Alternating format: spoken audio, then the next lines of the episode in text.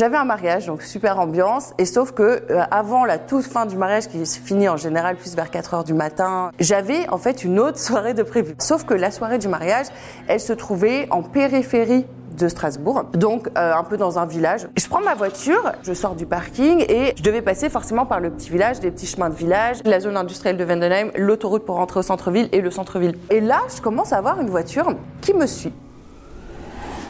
La voiture, elle est très insistante. Alors au début, je freinais un petit peu et je me dis, mais j'ai peut-être pas mis un phare. Donc je vérifie, je regarde, je vois que mes phares ils marchent, je vois qu'il n'y a pas de problème. Et là, je vois une silhouette dans la voiture derrière, assez masculine, que je connais pas. Je me dis là, euh, je veux bien, tu me fais des appels de phare, même si mon phare il marche pas, mon coco, je vais pas m'arrêter en fait. On est quand même dans la nuit, euh, petit chemin, euh, zone industrielle, il y a personne. Enfin, je vais pas prendre le risque. Donc juste, je lui fais des signes, genre c'est bon, j'ai compris, merci beaucoup et tout.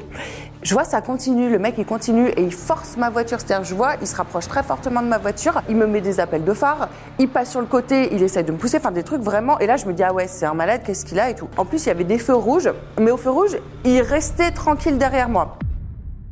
J'arrive sur l'autoroute et euh, pareil, il continue, il continue, il continue.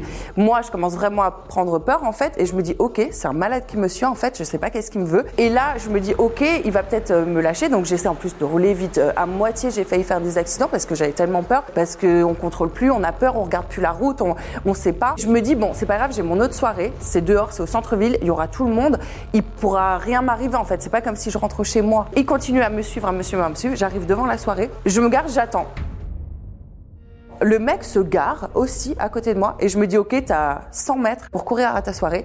Et vu que c'est une sorte de boîte de centre-ville il y a des gens dehors. Donc il y a du monde. Si je crie euh, on va m'entendre. Donc ça va. Je sors je trace je vais à la soirée.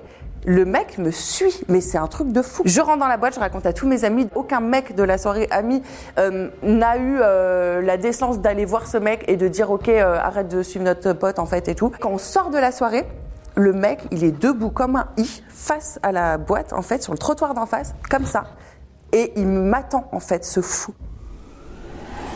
Là, je me suis dit, c'est simple, j'ai deux solutions. Soit euh, je rentre chez des gens et je reste avec des gens toute la soirée, soit je vais rentrer chez moi, il va me suivre. Et là, par contre, c'est un autre game parce que ma maison, elle est isolée. Enfin, isolée, les gens y dorment, c'est un quartier calme, il n'y a pas de lumière. Ce qui est certain, c'est que je suis pas rentrée chez moi parce que je sais que c'était mon angoisse de rentrer et qu'il m'ait suivi ou je sais pas en fait et que là, euh, bah, je sais pas, je sors de la voiture et euh, il me pousse dans la maison. Et le lendemain, j'ai appelé euh, mes amis qui avaient le mariage pour leur signaler et ils m'ont dit que c'était quelqu'un qui connaissait pas vraiment